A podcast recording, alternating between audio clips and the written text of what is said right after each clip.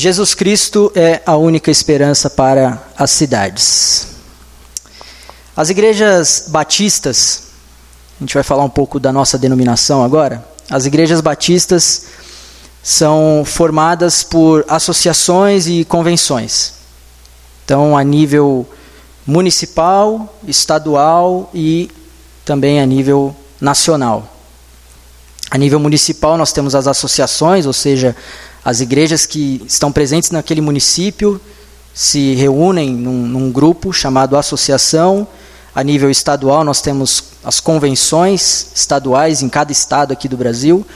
E temos a CBB, a Convenção Batista Brasileira, que regulamenta, passa é, diretrizes para que as igrejas batistas sigam e, e sejam então organizadas.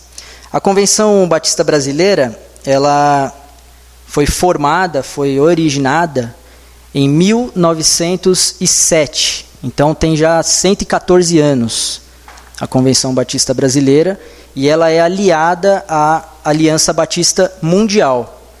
A denominação batista é uma denominação cristã, protestante, considerada uma denominação protestante tradicional, histórica. Então, os batistas têm uma, uma larga e vasta história, não só no Brasil, mas por todo o mundo. E desde 2000, desde o ano 2000, é re realizado um, um censo, chamado Censo Batista. Censo é uma contagem que é feita, né? então, desde o ano 2000, a Aliança Batista Mundial faz esse censo e traz para nós um levantamento de quantas igrejas existem, quantos membros e tal. E o que se observa é, com o passar dos anos, desde que isso começou a ser mensurado, é que há um crescimento, tanto em número de igrejas, e aqui igrejas, tanto as igrejas já formadas, quanto as congregações, que são igrejas em formação, que é o nosso caso aqui no Mirante. Então, com o passar dos anos, as igrejas batistas foram crescendo de número e também, acompanhando esse crescimento do, do número de igrejas, o número de membros batistas também foi crescendo. O que é curioso é que, nos últimos três anos, o número de membros continuou crescendo de uma forma muito sensível, muito menor do que nos anos anteriores, mas o número de igrejas começou a cair. Até 2018, estava crescendo o número de igrejas, chegando a 13.855 igrejas formadas no nosso país. Então, espalhadas em todo o nosso território nacional, nós tínhamos aproximadamente 13.800 igrejas. De 2018 para 2019, esse número de igrejas caiu para 13.713 igrejas. E de 2019 para 2020, esse número caiu ainda mais para 9.018 igrejas. O número de membros deu uma pequena aumentada, mas as igrejas, o número de igrejas foi decaindo com o passar do tempo. E uma das premissas da Igreja Batista, desde o princípio da sua formação, é de plantar igrejas. Faz parte das premissas batistas a plantação de igrejas. Então, é formada uma igreja, essa igreja planta uma congregação, cuida dessa congregação, essa congregação se torna uma igreja independente, e a função, a missão dessa igreja, então, dessa nova igreja formada, é plantar uma nova igreja e assim segue-se esse ciclo de plantação de igrejas. No entanto, o que nós estamos acompanhando com o passar dos anos, no decorrer da história dos batistas, é que esse movimento de plantação de igrejas, por algum motivo, ele tem se tornado cada vez mais raro. É muito comum hoje nós vermos uh, igrejas batistas muito mais preocupadas em se tornarem numerosas, grandes. Aquela determinada igreja local quer crescer em número de pessoas, mas não está mais tão preocupada em plantar igrejas. implantar novos ajuntamentos de pessoas. E segundo a nossa junta de missões nacionais, que inclusive tem é, conduzido as nossas reuniões, os nossos encontros durante esse mês de outubro, segundo a junta de missões nacionais, para cada 10 mil habitantes, o cálculo deles é de que nós tenhamos pelo menos uma igreja batista para cuidar dessas pessoas. Ou seja, se nós temos num município 60 mil pessoas, nós precisaríamos ter nesse município pelo menos seis igrejas batistas.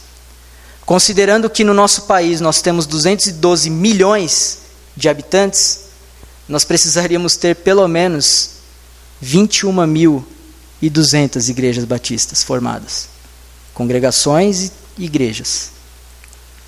Só que hoje a nossa realidade é bem inferior a isso. Hoje nós contamos com 9 mil igrejas apenas.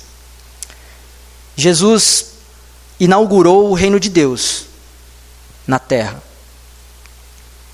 Ele veio, se apresentou a nós como o Salvador do mundo, como nosso Salvador, como nosso Senhor, e juntamente com ele veio o reino de Deus. As igrejas locais precisam então ser comunidades do reino de Deus. Essa é a grande função da igreja local. Ser comunidade do reino de Deus. E nessa perspectiva, trabalhar e contribuir com a cidade para que essa cidade seja construída de uma forma melhor, para que essa cidade evolua, para que essa cidade se torne um ambiente onde o reino de Deus está presente. A igreja tem um papel fundamental e muito importante nesse trabalho. Eu não sei se você já olhou, já viu, mas nós temos um Instagram aqui da Missão Batista no Mirante. E lá no nosso Instagram nós temos um slogan. O slogan é ser igreja onde estou, uma igreja acolhedora. Esse é o slogan que está lá. Ser igreja onde estou, uma igreja acolhedora. Só que só existe uma forma de sermos uma igreja acolhedora. O apóstolo Paulo, em 1 Coríntios 4, versículo 20, vai dizer a nós que o reino de Deus não consiste de palavras, mas de poder. Então, dizer que somos uma igreja acolhedora, ou até querer ser uma igreja acolhedora, não é o suficiente. Porque o reino de Deus não consiste de palavras, mas de poder. E esse poder não vem de mim, não vem de vocês, esse poder vem do alto, vem da presença de Deus. E esse poder é capaz de transformar realidades, transformar histórias. Esse poder é capaz de curar as pessoas. Esse poder é capaz de libertar as pessoas. Por isso, a igreja local tem a responsabilidade de representar o reino de Deus a igreja local tem a responsabilidade de ser um pedacinho do céu, ali onde ela está plantada. E não há outro modo, outra forma de fazermos isso, se não for pelo poder de Deus. Então, pensando em tudo isso, eu quero compartilhar com você três marcas de uma igreja acolhedora. Se nós queremos de fato ser uma igreja acolhedora, essas três marcas precisam estar presentes nas nossas vidas, precisam estar presentes na nossa reunião, no nosso encontro comunitário. E a primeira marca de uma igreja acolhedora é que a igreja acolhedora busca a Deus. Salmo, capítulo 119, versículos 1 e 2. Salmo, capítulo 119, versículos 1 e 2. Como são felizes os que andam em caminhos irrepreensíveis, que vivem conforme a lei do Senhor. Como são felizes os que obedecem aos seus estatutos e de todo o coração o buscam. O profeta Jeremias, no capítulo 29, versículo 13, vai dizer: Vocês me procurarão e me acharão quando me procurarem de todo o coração. Para sermos uma igreja acolhedora, nós precisamos, em primeiro lugar, buscar a Deus e não é qualquer busca. É buscar a Deus de todo o coração.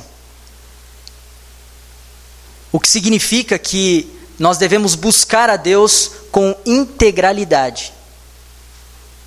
O tempo todo, em constante contato com a presença de Deus.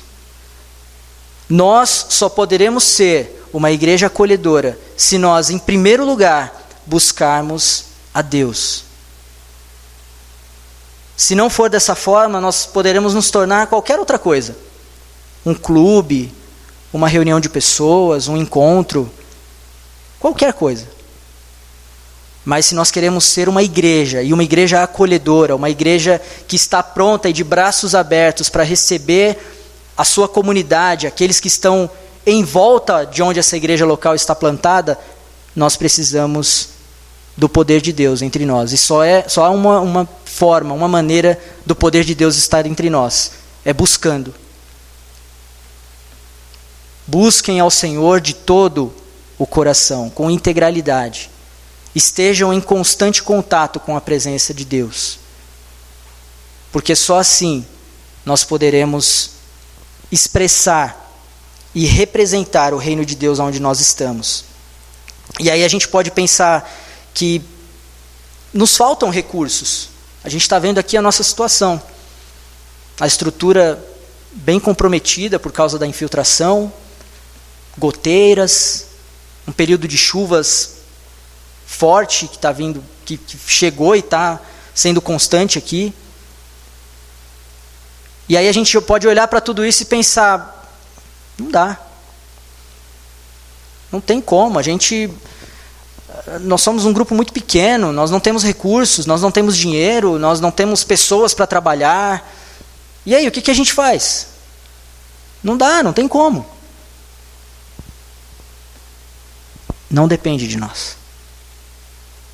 Em Mateus capítulo 6, versículos 31, 33 e 34, Jesus vai nos dar o seguinte conselho: Portanto, não se preocupem, dizendo o que vamos comer, ou o que vamos beber, ou o que vamos vestir.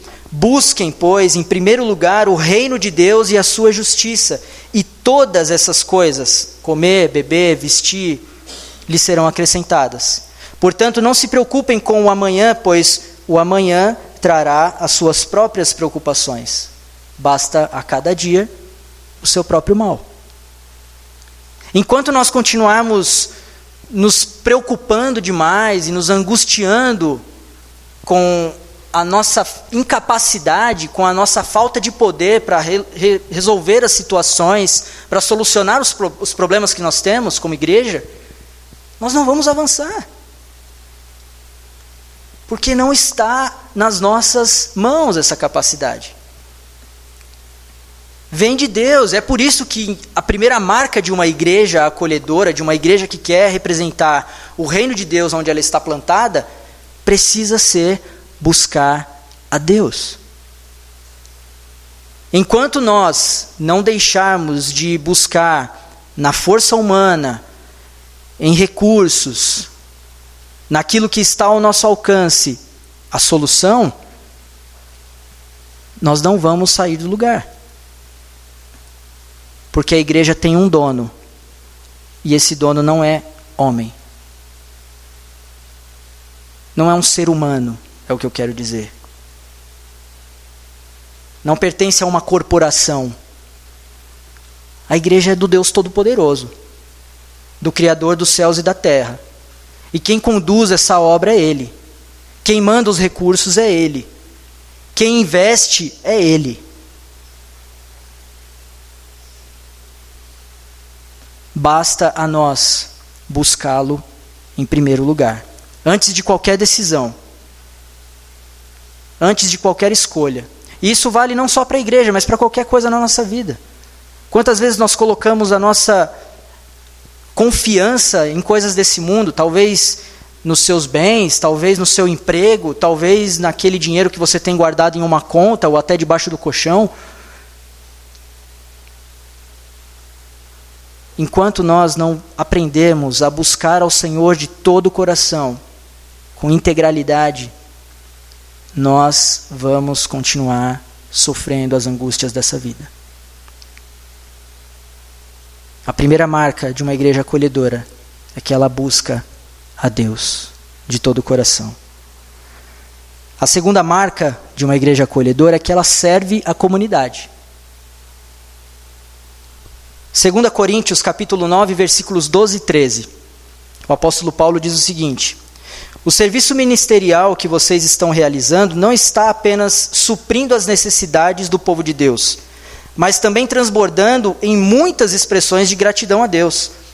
Por meio dessa prova de serviço ministerial, outros louvarão a Deus pela obediência que acompanha a confissão que vocês fazem do Evangelho de Cristo e pela generosidade de vocês em compartilhar seus bens com eles e com todos os outros.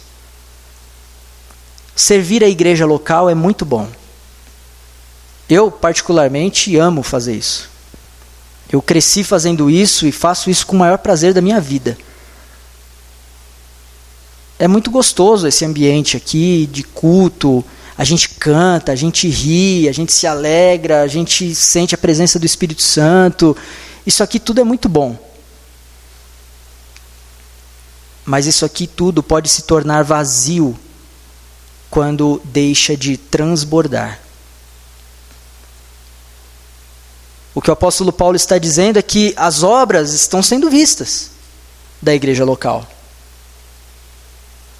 mas que elas não estão paradas apenas ali naquele encontro, apenas ali naquela comunidade. Elas passaram a transbordar, elas pularam os muros da igreja e começaram a alcançar aqueles que estão ao redor da igreja com atos de generosidade. Nós vemos em Atos, capítulo 2, que o início da igreja, chamada igreja primitiva, era assim: onde todos tinham tudo em comum. E se eu tinha mais do que você, eu compartilhava com você para que você não passasse necessidade. E hoje parece que é cada um por si. Isso não é igreja. Não dá para ser igreja acolhedora desse jeito. A segunda marca de uma igreja acolhedora é que ela serve à comunidade.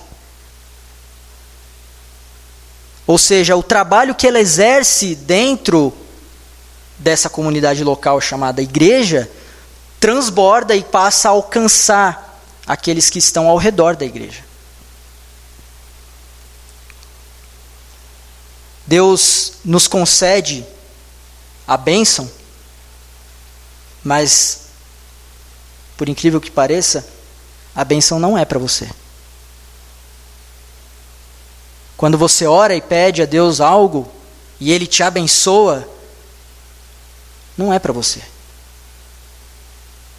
Deus te abençoa para que você transborde na vida do outro, com generosidade. Deus te dá recursos para que você através desses recursos, possa alcançar a vida de pessoas que estão precisando. Então, a partir do momento que nós clamamos por recursos para que nós tenhamos uma igreja bacana, um espaço legal, com bastante gente, se isso não transbordar para a comunidade, não faz sentido. Eu arrisco até a dizer que se isso não transbordar para a comunidade, talvez nem aconteça. Porque a bênção não é para ser reservada, represada. É para ser compartilhada. E compartilhada com generosidade. 1 Coríntios capítulo 15, versículo 58, o apóstolo Paulo dá um outro conselho, dizendo: "Portanto, meus amados irmãos, mantenham-se firmes e que nada os abale." Sejam sempre dedicados à obra do Senhor, pois vocês sabem que no Senhor o trabalho de vocês não será inútil. Se nós fazemos o que fazemos para Deus, a frustração não tem lugar no nosso coração. Essa conta é muito simples. Se nós observarmos na história da nossa vida, todas as vezes que nós nos frustramos, é porque nós deixamos de entregar a Deus o controle da situação. E aí nós assumimos o controle e queremos resolver a nossa maneira. E aí somos então surpreendidos por algo que nós não esperávamos. O que é natural, porque somos humanos. O que Deus está nos dizendo é que se colocarmos nele a confiança, a frustração não tem lugar no nosso coração. Porque Ele sabe de todas as coisas, Ele conhece tudo. Então por que se frustrar? Por que ficar batendo a cabeça tentando resolver as, resolver as coisas do nosso jeito? Não. Para sermos uma igreja acolhedora, precisamos buscar a Deus acima de todas as coisas. E precisamos aprender a servir ao nosso próximo. Os de dentro e os de fora. A terceira marca de uma igreja acolhedora é que essa igreja compartilha a esperança. Nós começamos essa abordagem, essa reflexão, falando que Jesus Cristo é a única esperança para as cidades. Em 1 Pedro, capítulo 3, versículos 13 a 15, o apóstolo Pedro escreve o seguinte: quem há de maltratá-los se vocês forem zelosos na prática do bem? Todavia, mesmo que venham a sofrer porque praticam a justiça, vocês serão felizes. Santifiquem Cristo como Senhor em seu coração. Estejam sempre preparados para responder a qualquer pessoa que lhes pedir a razão da esperança que há em vocês. Nós precisamos, irmãos, estar comprometidos com as boas novas do Evangelho de Jesus. Ele é a única esperança. Quem é a razão da sua esperança? Alguém pode te perguntar. Porque é o que o texto está dizendo. Vão te perguntar. Está tudo desmoronando. Mas você está bem. Você está confiante. Você está firme. E aí podem te perguntar, mas por quê? O que acontece com você? Que esperança é essa? De onde vem essa esperança? Jesus é a esperança.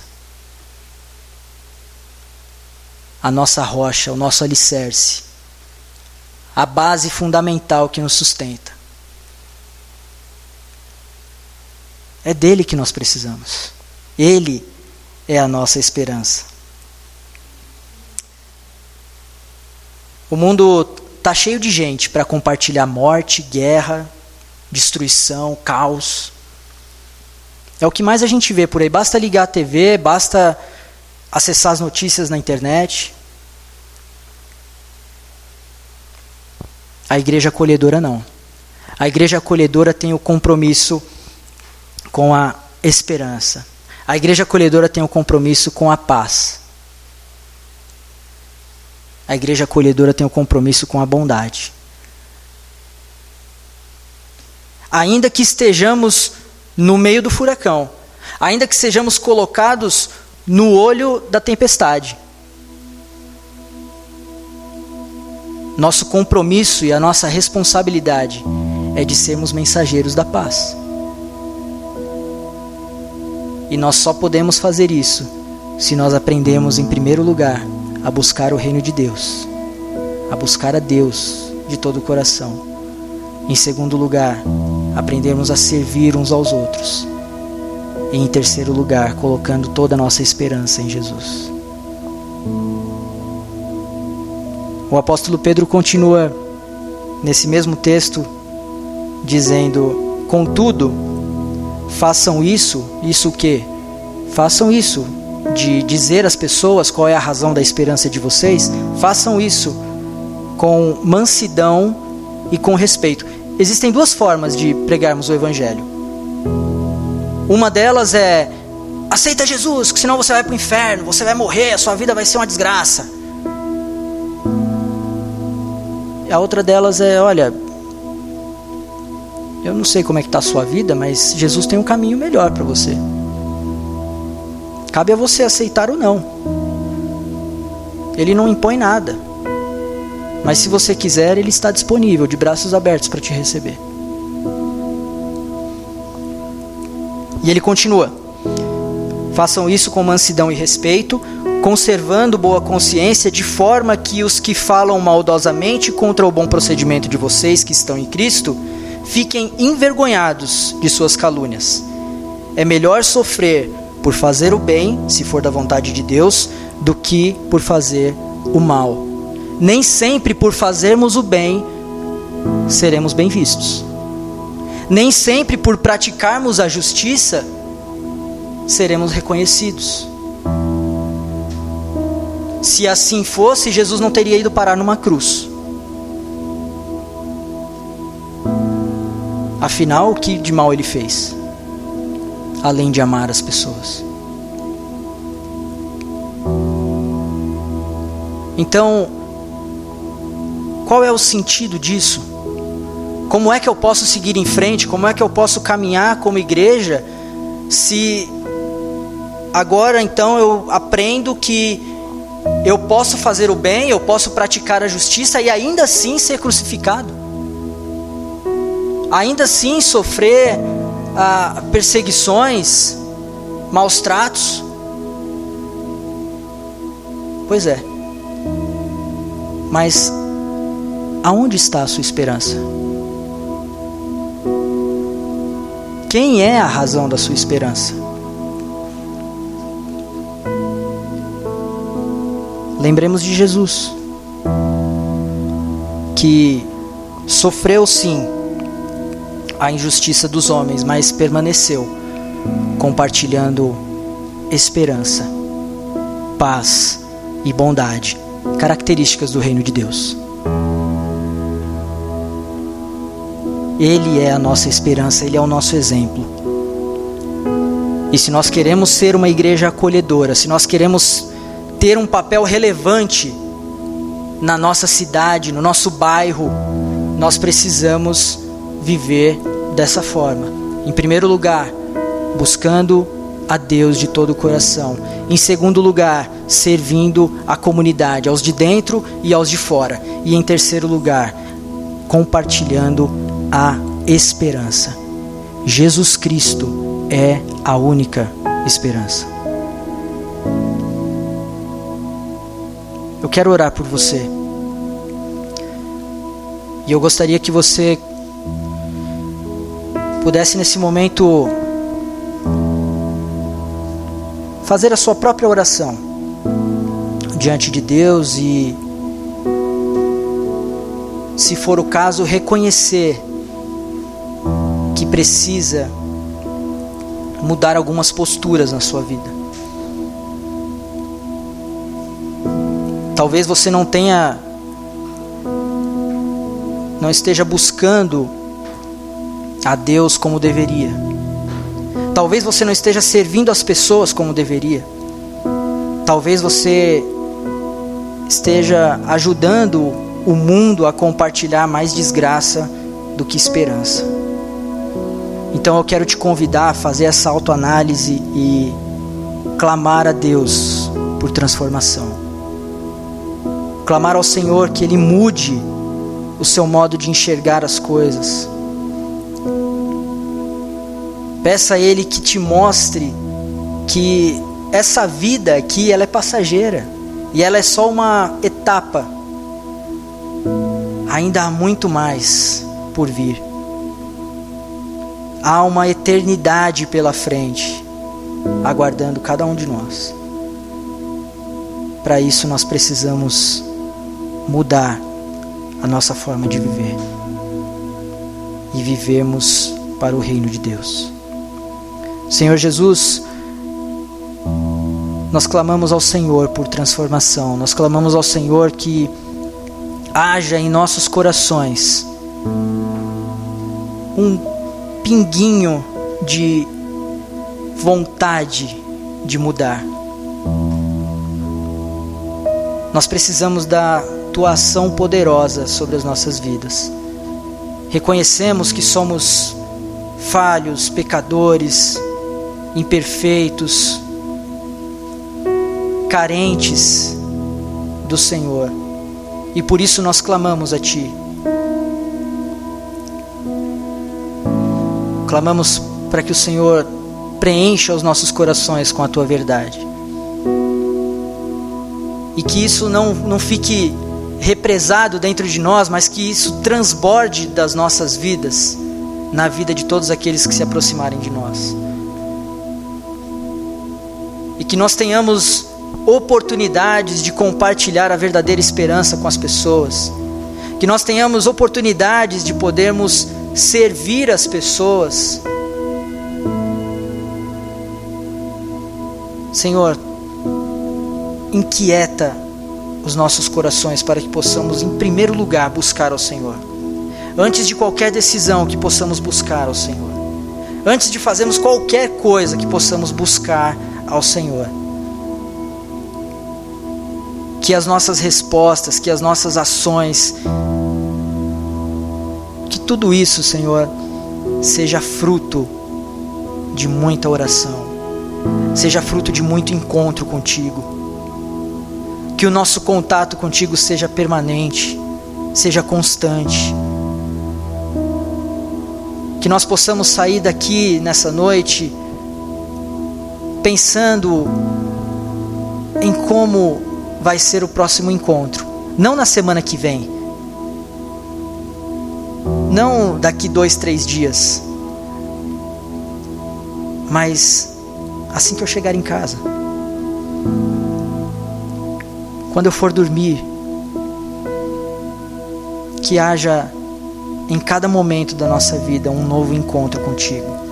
Que possamos sentir abundantemente a tua presença conosco consolando, confortando, aquecendo as nossas vidas e nos ensinando a viver de forma diferente, de forma que glorifiquemos com as nossas ações ao teu nome.